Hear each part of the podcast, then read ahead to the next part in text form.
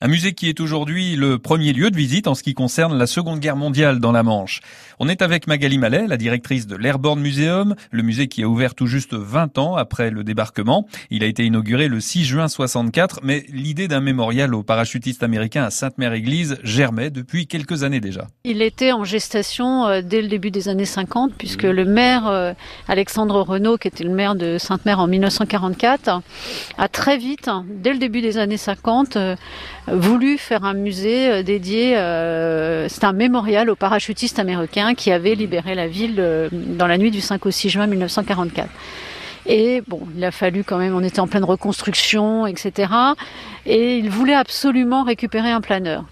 Donc ça a mis un peu de temps et finalement l'armée américaine en a retrouvé un et on a fait don au musée, restauration, il était nécessaire et finalement il a été euh, apporté ici et le premier bâtiment qui s'appelle le bâtiment planeur Waco du nom de, cet avion euh, a été euh, donc ouvert et inauguré le 6 juin 64 qui est aussi l'année euh, du grand retour des vétérans, puisque euh, sur la photo d'inauguration de ce bâtiment, on avait euh, les officiels français, mais également le général commandant la 82e en 44, celui commandant la 101e, John Steele, le fameux para accroché au clocher, plus bien d'autres. Et c'était vraiment le premier retour des vétérans.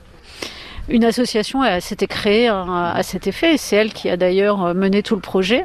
Ensuite, euh, eh bien, l'association a récupéré un avion C-47. Donc là, on a construit un autre bâtiment pour l'accueillir, euh, donc qu'on appelle le bâtiment C47. On n'est pas très originaux dans le nom de nos bâtiments, mais cet avion C47, par contre, lui euh, est un original euh, puisque et il a participé, même un vétéran, il a participé à la Seconde Guerre. Il a largué des parachutistes de la 101e Airborne dans la nuit du 5 au 6 juin euh, au-dessus de Sainte-Mère, et il a fait euh, toute la guerre dans l'armée américaine. Le bâtiment C47 a été ouvert en 1983, mais l'extension du musée ne s'arrête pas là puisque pour le 70e anniversaire en 2014, eh bien, on va inaugurer un nouveau bâtiment baptisé Opération Neptune, du nom de code de la phase d'assaut du débarquement.